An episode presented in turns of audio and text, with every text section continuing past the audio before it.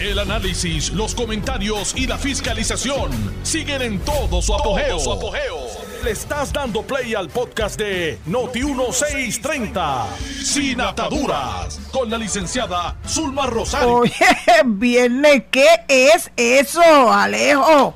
Después que había empezado con ímpetu, me paras el ímpetu, no puede ser. Hoy es viernes 24 de junio del año 2022 y esta es su amiga Zulma R. Rosario Vega en Sin Ataduras por Noti1, que ustedes saben muy bien que es la mejor estación de Puerto Rico y primera fiscalizando. Bueno, el Tribunal Supremo de los Estados Unidos no nos sorprende. Desde que entraron los últimos tres jueces a ese, ¿verdad? Al tribunal de más alta jerarquía en el sistema federal y en el de Puerto Rico también, por puede que muchas personas no sepan que si hubiera una razón dentro de las que establece la ley para ir en alzada a una determinación del Tribunal Supremo de Puerto Rico, se puede ir al Tribunal Supremo Federal. Así que no piensen que es un tribunal ajeno a nosotros, no lo es porque nosotros estamos dentro del sistema federal. Tenemos un tribunal de distrito para el distrito de Puerto Rico, tribunal federal. Acaban de nombrar a tres jueces nuevas que van a tener que pasar naturalmente por el proceso de conseguir consentimiento del Senado de los Estados Unidos. Eh, tenemos un tribunal de circuito de apelaciones, que es el primer circuito que le corresponde a Puerto Rico y tenemos la dicha de tener allí recién sentado al juez Gustavo Gelpi y posteriormente el próximo el próximo escalón es el Tribunal Supremo de los Estados Unidos que tenemos el orgullo tan grande de tener una Sonia Sotomayor sentándose en ese tribunal. Pero el Tribunal Supremo y todos los demás tribunales, desde los locales, desde el más pequeño de los tribunales hasta el más alto de los tribunales, todos son nombramientos de alguien en el Ejecutivo. En el caso de los tribunales federales, pues lo nombra el presidente de turno, el que sea.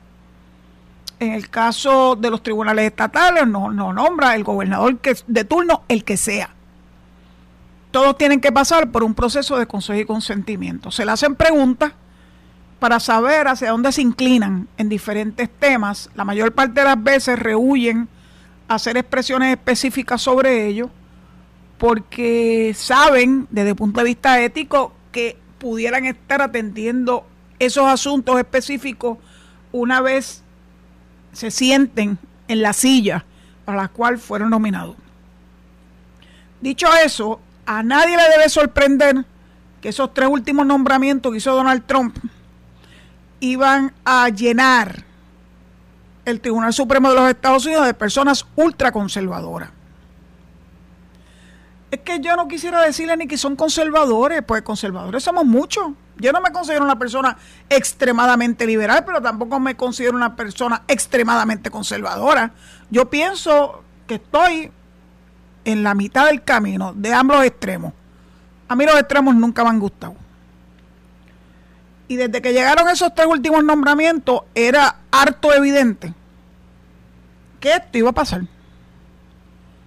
Que iban a buscar la oportunidad, sabiendo que habían casos pendientes de determinar casos que habían subido desde los estados, de algún estado, y que ellos iban a poder, de alguna forma, imponer su agenda y todos tienen agenda, no creo, no quiero que empiecen a decir, ah, porque este es demócrata, mira, los demócratas también tienen su agenda.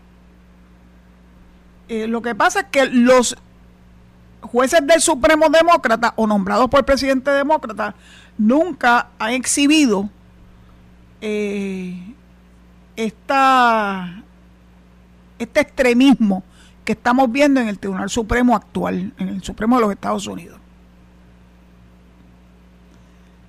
se llevaron en volando un precedente, un precedente que tiene más de 50 años, que es el caso de Roe versus Wade.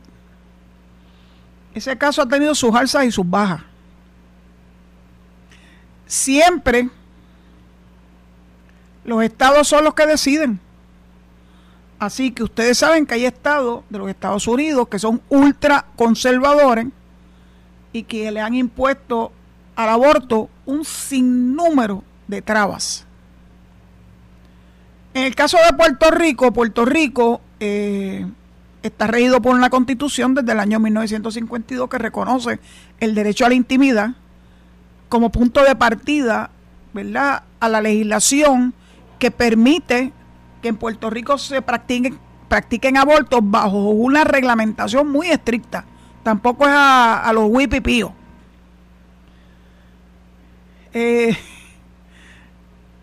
escuché al presidente Biden expresarse hoy. Está sumamente consternado porque él reconoce que esta decisión puede tener unas repercusiones nefastas. Porque le están dando luz verde a, los pensamientos más retrógradas. Eso va por encima del conservadurismo. Retrógrada los que piensan que la mujer debe estar en la casa, lavando los trastes, cuidando a los muchachos y cocinando. Y los hay, de que los hay, los hay, créanmelo. Todavía lo vemos.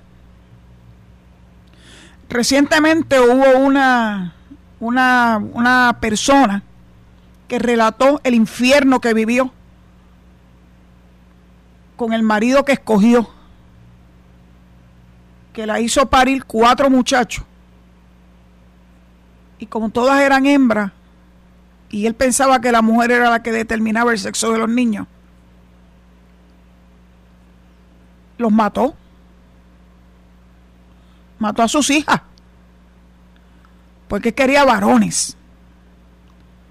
Miren cuán retrógrado puede haber un pensamiento de esta envergadura cuando todos los científicos nos han enseñado que el sexo del bebé lo determina el hombre. Imputarle a la mujer que la mujer era la que le daba hijas mujeres y que eso no lo satisfacía porque él quería hijos varones. Me recuerda a los tiempos que no son tan remotos eh, de algunos eh, religiosos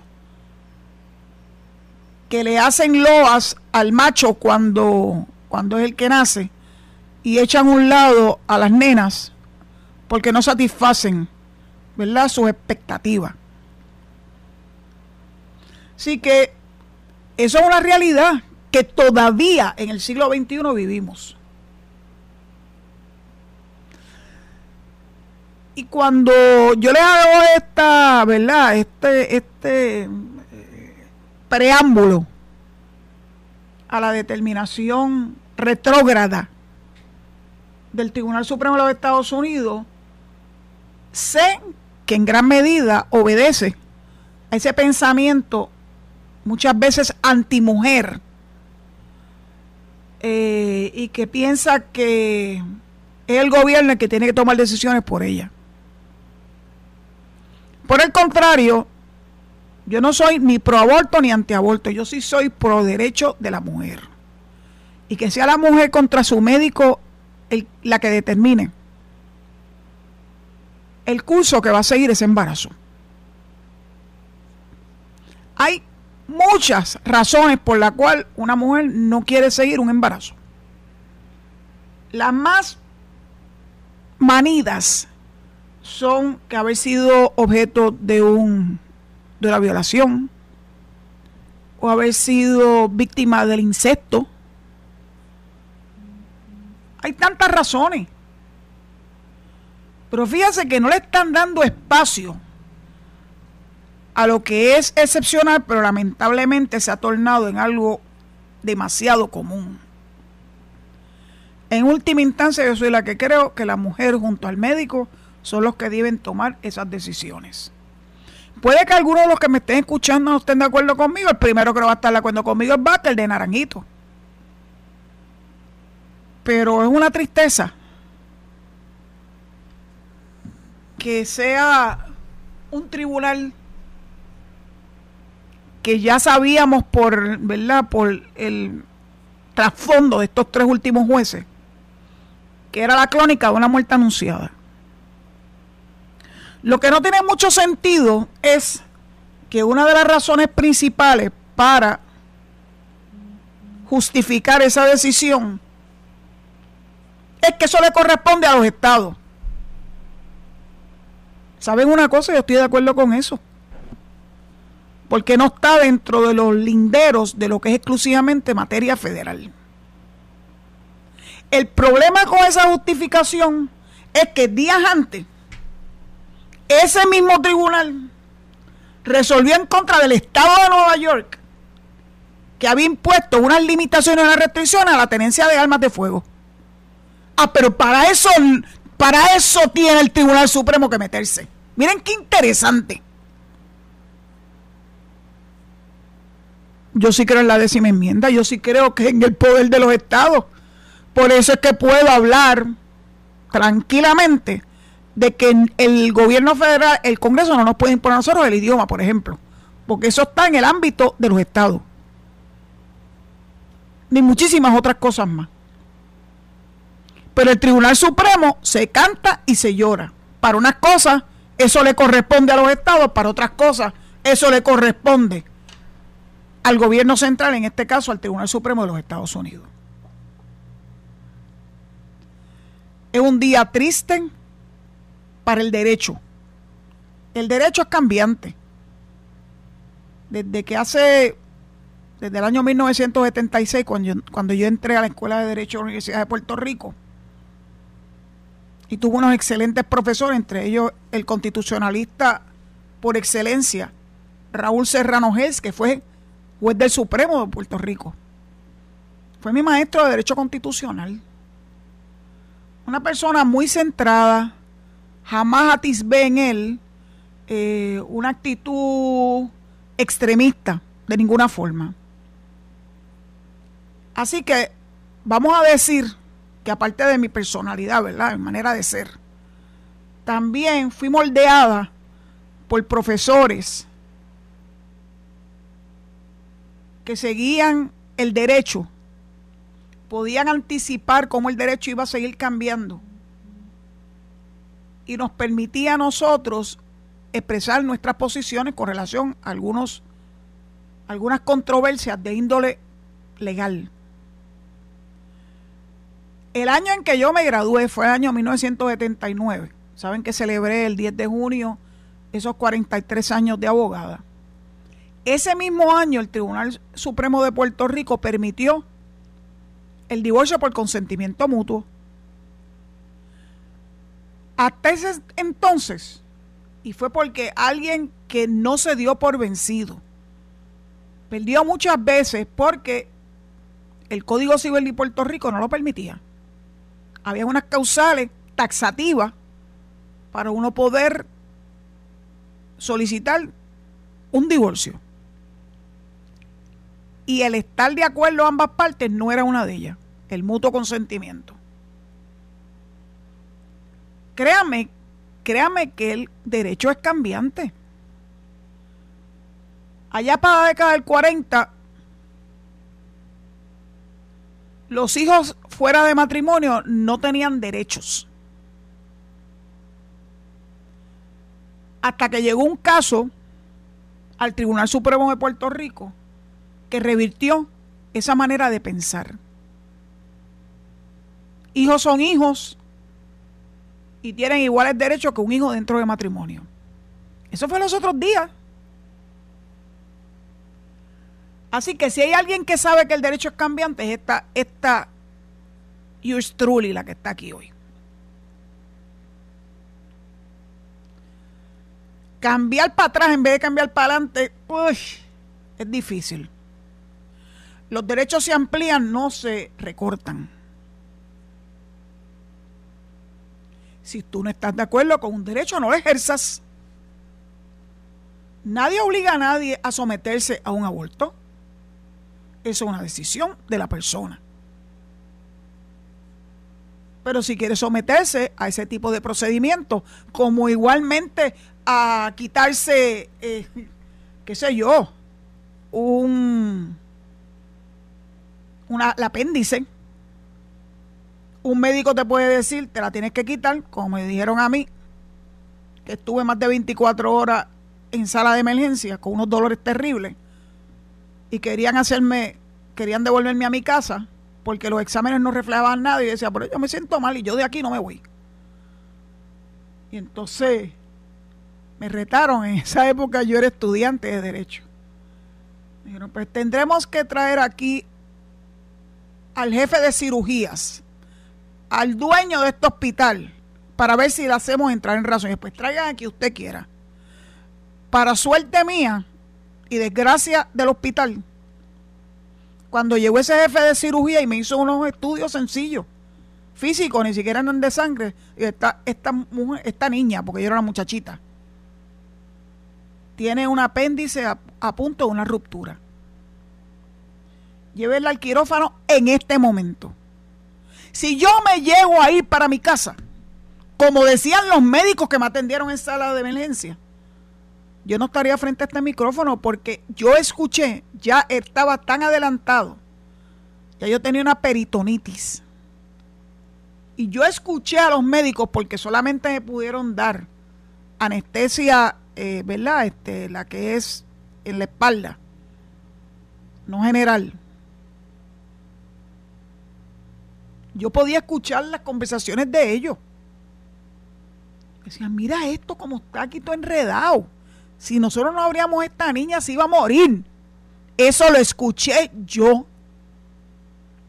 Fíjense que la que decidió que iba a seguir hacia adelante, a pesar de lo que me decía un médico, fui yo. O sea que lo más sagrado que hay es la libertad, la libertad de expresión, el derecho a la intimidad. Y a veces la gente no se ven en, ese, en esos zapatos hasta que le ocurre. O le ocurre un familiar o un amigo cercano. Entonces cuando lo ven con otros ojos. Gracias a Dios yo no he tenido que trabajar ningún caso, ¿verdad?, de persona que se le haya negado o que haya procurado un aborto. Y ya yo estoy lejos de las lides legales no dejo de ser abogada y no entrego mi título tampoco, ni tampoco entrego mi obra notarial, porque eso es mío. Y e, eso es el, el diploma del que yo me siento más orgullosa. Porque contra viento y marea, sin dinero, pero con unos padres excepcionales y con unos hermanos y familia extendida, pude, culminar mi educación. Pero esa educación sirvió para ampliar mi mente y mi corazón. Y yo veo a mucha gente que abrazan posturas recalcitrante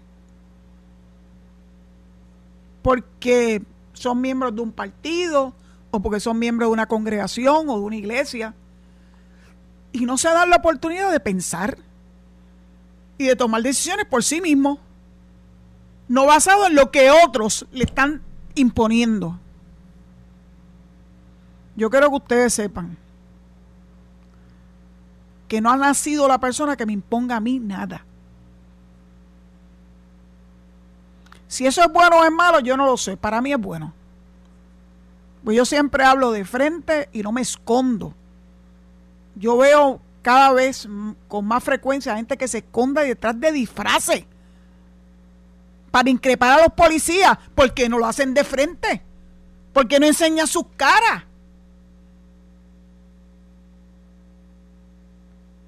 Eso para mí yo no lo tolero, punto, no lo tolero, pues yo pienso que el que tiene algo que expresar, algo que decir, lo debe decirle frente. Y debe asumir las consecuencias de sus actos. Muchos de ustedes no habían, no estaban, ¿verdad? Este, eran maduros cuando ocurrió las manifestaciones en Vieques para provocar la salida de la Marina, luego del trágico incidente donde murió David Sanes. Pero los que fueron a Vieques sabían que iba a haber consecuencias por estar entrando a un terreno vedado. Y muchos de ellos cumplieron cárcel. Oye, pero nunca se escondieron detrás de una máscara. Fueron de frente. Y lamentablemente con el paso de los años, tú ves con mayor frecuencia que la gente quiere esbozar lo que les dé la gana de esbozar, lo que sea. Ambientalista, feminista, you name it. Escondido detrás de una máscara. Para mí el que se esconde detrás de una máscara, a menos que sea un personaje de esto de Batman o de Superman o de whatever, yo no les tengo, en mi opinión, ningún respeto. Porque no tiene la babilla para ir de frente. Y si hay algo que hace falta en Puerto Rico, en los Estados Unidos y en el mundo entero es babilla.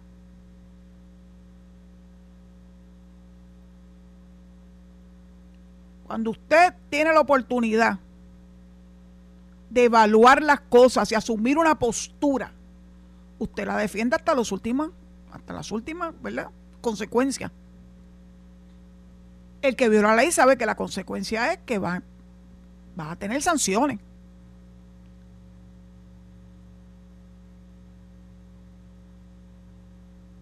Estoy muy desilusionada con el Tribunal Supremo de los Estados Unidos por su falta de coherencia, porque se han dejado comer el cerebro de posturas recalcitrantes.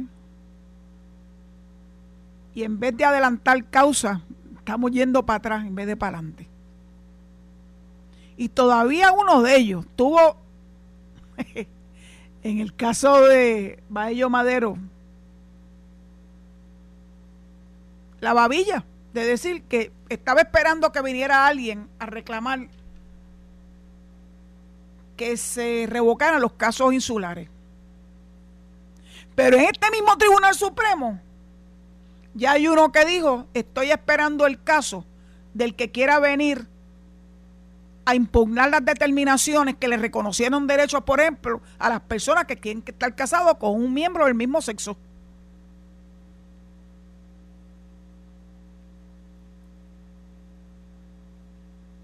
Yo creía que las vejaciones que sufrió Malala Yousafzai, premio Nobel de la Paz, siendo una niña de Pakistán,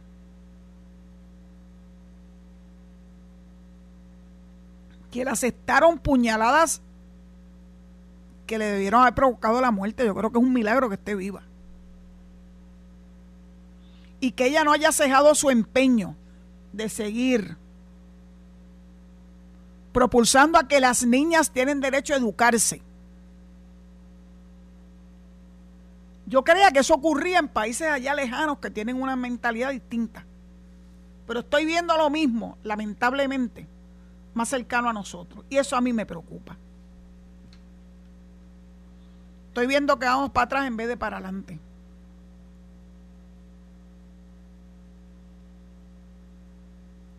Tengo que decirle estoy muy, muy decepcionada.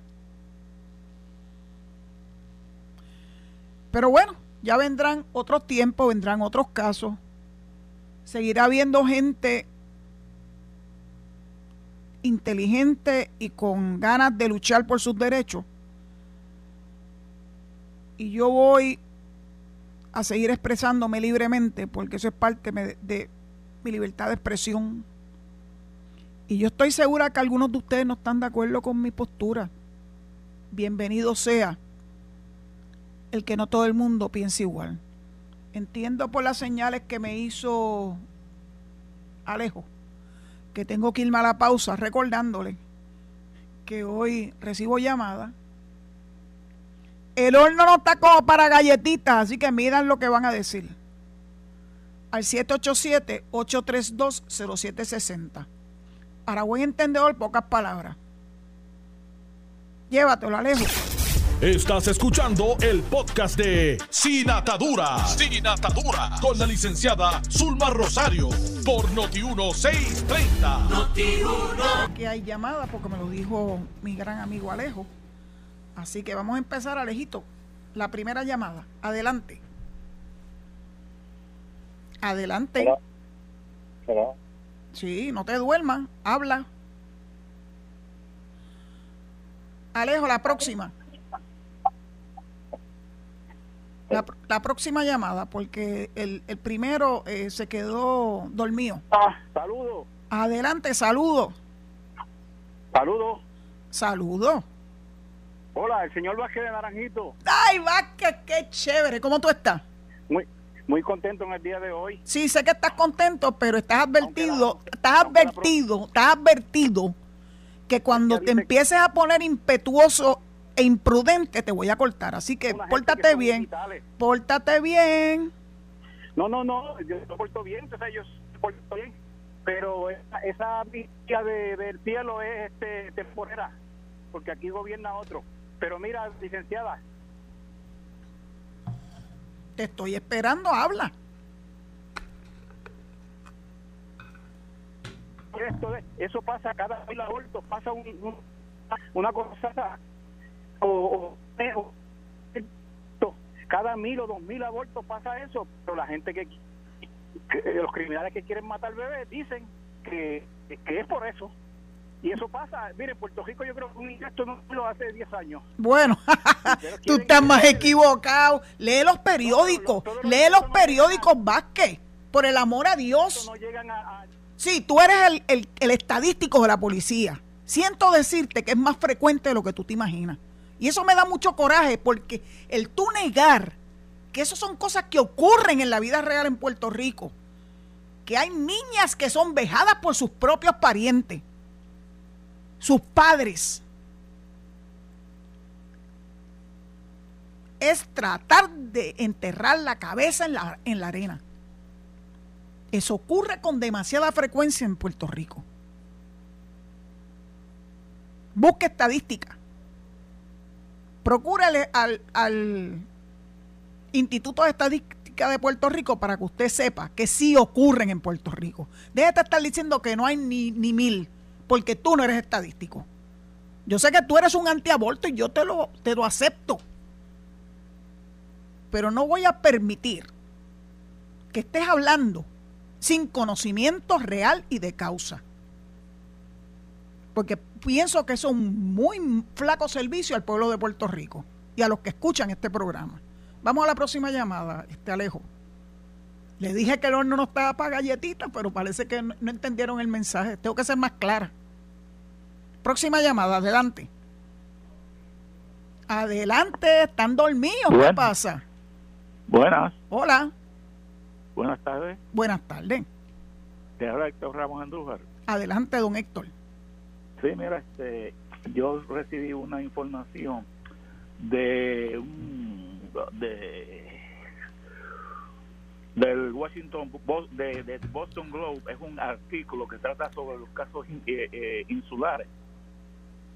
Yo no sé si, si usted lo, lo, ha leído, donde el artículo básicamente dice que los Estados Unidos pueden eliminar los, los, territorios cuando decidan este año el caso de los el, el caso de, los de, los insulares no que se, supuestamente se, el Tribunal Supremo va a decidirla antes de, fin de año. Ojalá.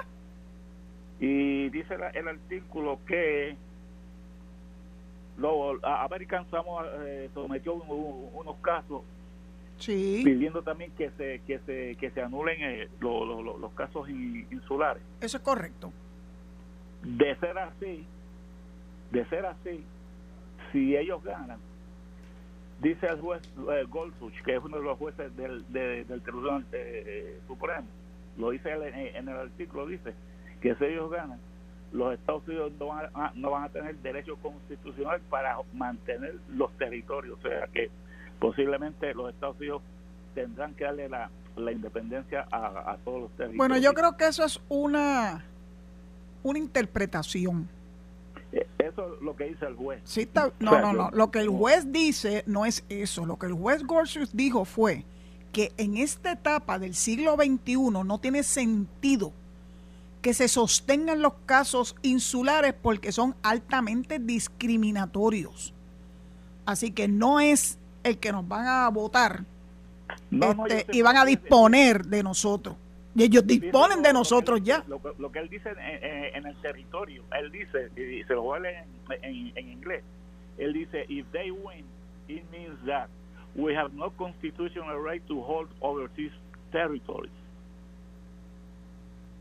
Estas son palabras. Sí, pero ahí falta algo de las expresiones de Gorsuch, pero de todos modos le voy a pedir un favor Anote mi dirección electrónica, hotmail.com y envíeme copia de ese artículo si tiene la bondad, ¿verdad? Ah, cómo no, un, segundito, déjeme anotarlo aquí, Zulma. Zulma Rosario, que es mi nombre, corrido en minúscula, arroba hotmail.com. Y muchas gracias, don Héctor, gracias por, su llamada. Próxima llamada, por favor. Adelante. Adelante, Vázquez, ¿cómo tú estás? Todo bien, bastante bien, gracias a Dios. Me alegro, me alegro. ¿Una solución para ese problema de los enmascarados?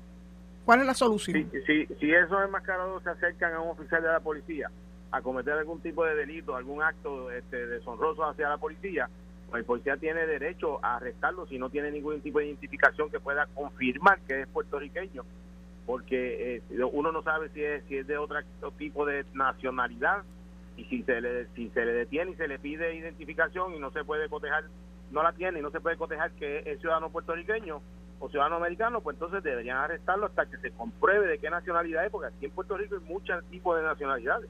Se puede prestar de que hayan nacionalidades diferentes haciendo actos en contra de la policía. Bueno eso yo no lo sé si no son puertorriqueños o si son puertorriqueños.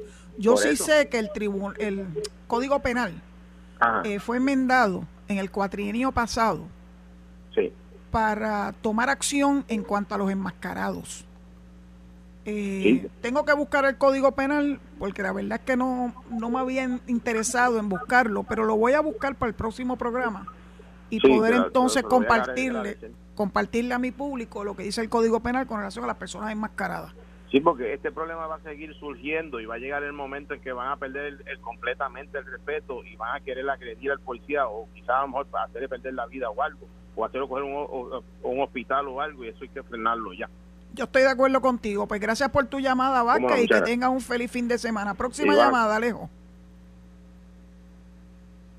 Adelante. Buenas tardes, licenciada. Buenas tardes. ¿Cómo estamos? Alberto Irizarry de Barceloneta. Sí, sí, de Barceloneta con amor. Cuéntame. Sí, gracias.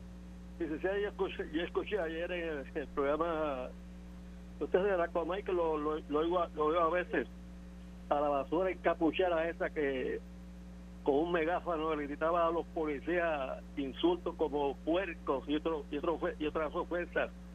Y los policías se mantuvieron callados mientras caminaban. A que, que dirige el comité o algo así de los derechos civiles aquí no he, reprochado esa bajeza de ese, de ese parásito encapuchado.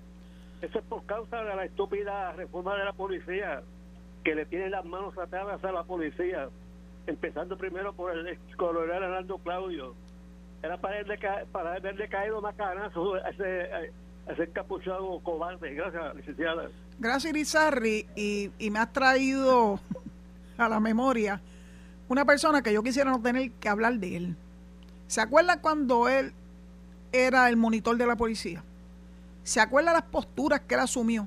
¿Se acuerda lo que lo atrevido que fue frente al juez que lo nombró imputándole actos antiéticos al juez porque un familiar del juez era miembro ex oficio de uno de los bufetes que estaban atendiendo uno de los casos, ¿verdad? periferales. Ese mismo Arnaldo Claudio pretendió ser escogido por el pueblo de Puerto Rico en las elecciones del año pasado como delegado congresional. Y yo lo combatí con todas las fuerzas de mi vida. Porque uno sabe qué tipo de persona es. Aquí le tiene el cerebro comido a muchos, by the way, obsérvenlo. Porque no tiene, no tiene, le interesa de decir las cosas como son y de frente. A la policía los dejó y yo no lo voy, no lo voy a excusar jamás. Dejó al juez el pi, no lo voy a excusar jamás. Así que en cuanto a mí concierne es como si no existiera. Y el daño que le hizo a la policía de Puerto Rico es verdaderamente triste. Porque llevó la reforma a un extremo. Y yo voy a proteger siempre y defender siempre a la policía de Puerto Rico. Dan su vida por nosotros. Y estos encapuchados han cogido mucho vuelo gracias precisamente a esas posturas que exhibió Arnaldo Claudia con, relación a la reforma de la policía. Seguimos pagando esas consecuencias. Vamos a la próxima llamada y gracias, Irizarri. Adelante. Buenas tardes, ¿me está oyendo? Sí, lo oigo muy bien. Para mí es un honor a la licenciada Zulma Rosario Vega. Le habla el doctor ministro Richard Nazario. Richard Nazario. Para mí es un honor saludar a todo Puerto Rico, Noti 1630, Noti 194.3 FM. Y quiero dejarle saber a la Cámara de Puerto Rico, al Senado y aún a Pedro Pierluisi, gobernador de Puerto Rico, y a todos los concilios de Puerto Rico, la FRAPE que dirige Richard López, yo le pido encarecidamente que en Puerto Rico no se apruebe el aborto. Tenemos principios cristianos y pido a Puerto Rico, a todo el país, alabado sea el nombre del Señor, que tenemos que vivir la palabra de Dios. Y yo le pido, eh, reverenda, eh, licenciada Zulma Rosario Vega, en su programación que siempre la oigo, doctor Richard Nazario, pide a Puerto Rico, al gobernador de Puerto Rico, al Senado, a la Cámara, que no aprueben el aborto en Puerto Rico. Eso está en contra de la palabra de Dios. Doctor, doctor Nazario, doctor Nazario, doctor Nazario, respeto le voy a pedir, le voy a hacer una pregunta. Por favor, escúcheme. Por favor, escúcheme. Por favor, escúcheme. No se vaya del aire, por favor. Mira, se fue. Yo quería hacerle una pregunta. Ah, ¿de dónde obtuvo su doctorado? ¿Y en qué es el doctorado? Ah, ¿de dónde es su doctorado? Sí, le estoy haciendo una pregunta. ¿De dónde es su doctorado? ¿Y en qué materia? No, no, no, no, no. Usted se, se, identificó como doctor Richard Nazario. ¿De dónde es su doctorado? Dios le bendiga. ¿De dónde es su doctorado? ¿Cómo es que...? Estudié en el estado de Nueva York. Ajá. Soy evangélico cristiano. Muy bien. Ministro de la palabra también. ¿En dónde usted obtuvo, dónde usted obtuvo su doctorado? Es la pregunta. Es sencilla. ¿Por qué no me quiere responder? en su programación, con todo respeto, vinimos a Puerto Rico. Alejo, no me quiere contestar, así que puede, puede, puede quitarlo del aire, porque no. Una persona que se hace llamar doctor y no es capaz siquiera de decirme dónde obtuvo su doctorado y de dónde y de qué tipo de doctorado es ese, ya me está, ya me está a mí como que no es fiable. Desde el punto de vista cristiano, usted puede hacer las expresiones que usted quiera. No tengo ningún problema con eso. En Puerto Rico el aborto es legal, bajo ciertas circunstancias. Y seguirá siendo legal porque difícilmente en Puerto Rico se va a echar para atrás la legalidad del aborto precisamente lo que resolvió el Tribunal Supremo de los Estados Unidos, que le corresponde a los estados tomar esa decisión. Pues ya Puerto Rico la tomó. Se está tratando de incorporar mayores restricciones. Eso es el famoso proyecto del Senado 693, para establecer un periodo bajo el cual no se podrían realizar los mismos. Pero el mismo proyecto reconoce que en Puerto Rico el aborto es legal. Así que no traten de imponer sus visiones particulares de lo que dice la palabra de Dios, porque, bueno, son sus visiones particulares. Y créame una cosa, no tenga la menor duda que yo soy una persona cristocéntrica. Pero el hecho de que yo sea cristocéntrica no es razón para yo imponerle a los demás mi visión de la vida. La respeto. Respeto la suya, lo que pasa es que me estuvo muy extraño que nunca quisiera contestarme y me estaba escuchando, si usted mismo me lo dijo, de dónde fue que usted obtuvo su doctorado. ¿Mm? No sé. Próxima llamada, Alejo. Alejo, wake up. Próxima llamada. ¿Conmigo, Zulma? Con usted mismo.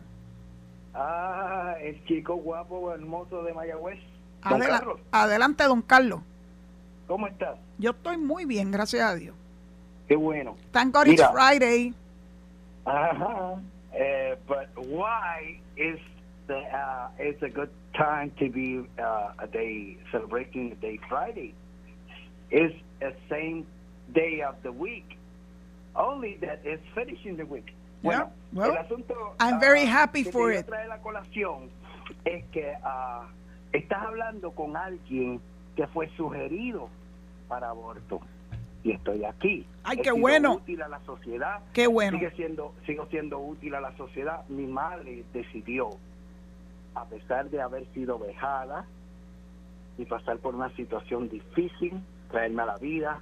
Y gracias le doy a Dios que yo estuve en su lecho hasta, hasta su muerte. Carlos, Carlos permíteme, permíteme pararte en este momento porque tú diste la palabra clave. Mi madre decidió la decisión fue de ella. Aquí nadie le está imponiendo nada a nadie. Lo que estamos promulgando es que la mujer decida, como decidió tu madre tenerte a ti, a pesar de lo que parece ser eh, situación difícil para ella, pero ella decidió tenerte. Y yo, estoy, y yo estoy súper feliz, pero fue su decisión, no fue la tuya ni la de ningún político, fue la decisión de ella. Pero ¿y cómo yo podía decidir que me trajera la vida? No, pues... Yo no podía decidirlo, otras personas... Lo decidió ella, Carlos, lo decidió tu mamá. Le tienes que dar las gracias a tu mamá, no a nadie más. Ella fue la que lo decidió. Y el punto que te estoy trayendo es que ella decidió por la por mi vida, por la vida, no por la muerte, como otras personas sugirieron. ¿Vas viendo?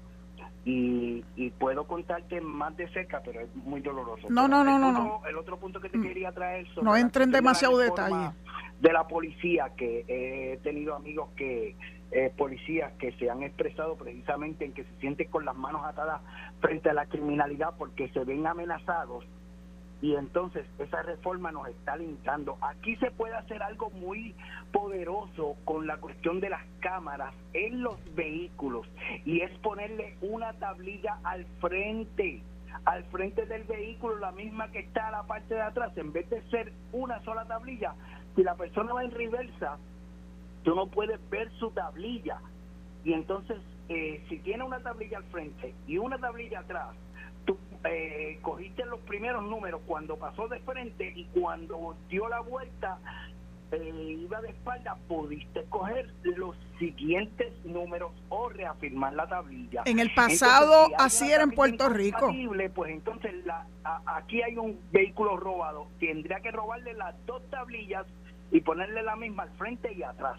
Vas viendo, y es una forma fantástica para identificar vehículos que se usan para criminalidad.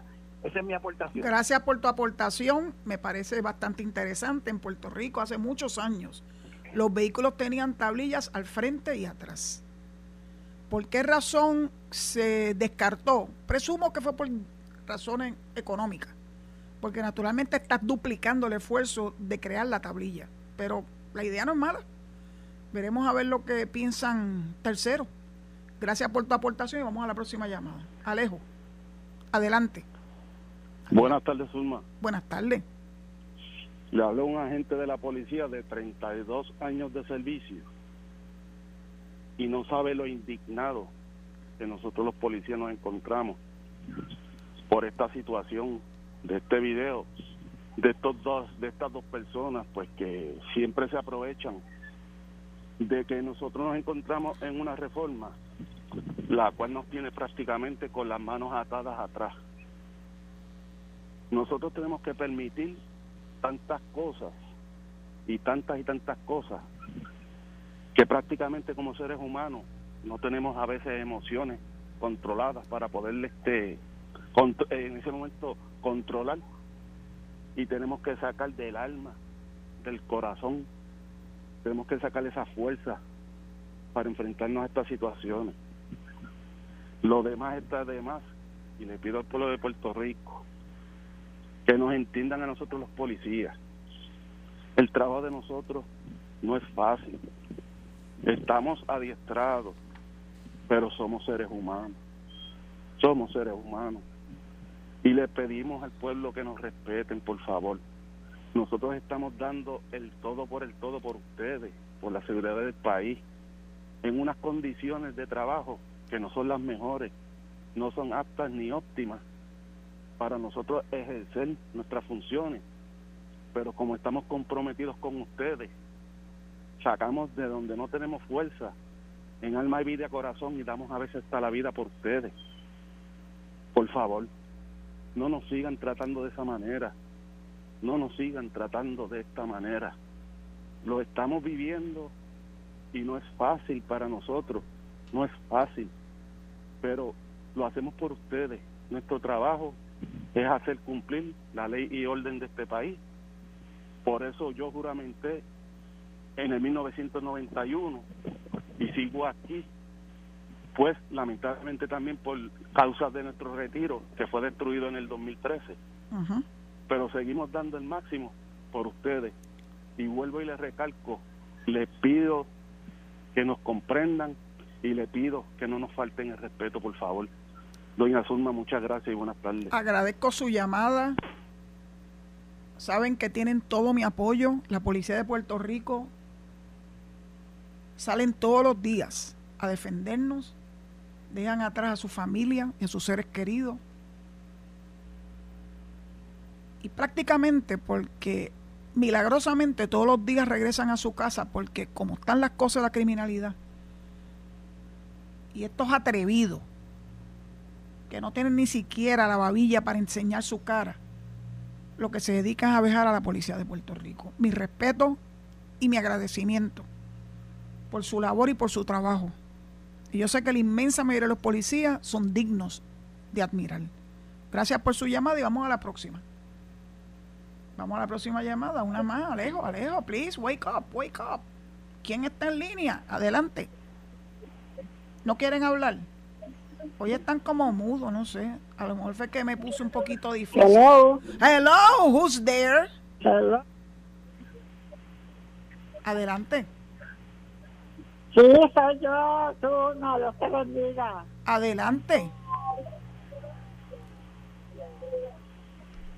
Recibo. Pues también yo estoy como yo a favor de la policía de Puerto Rico. Pues muchas gracias. Porque bastante es verdad que ellos nos cuidan y nos defienden cuando más lo necesitamos.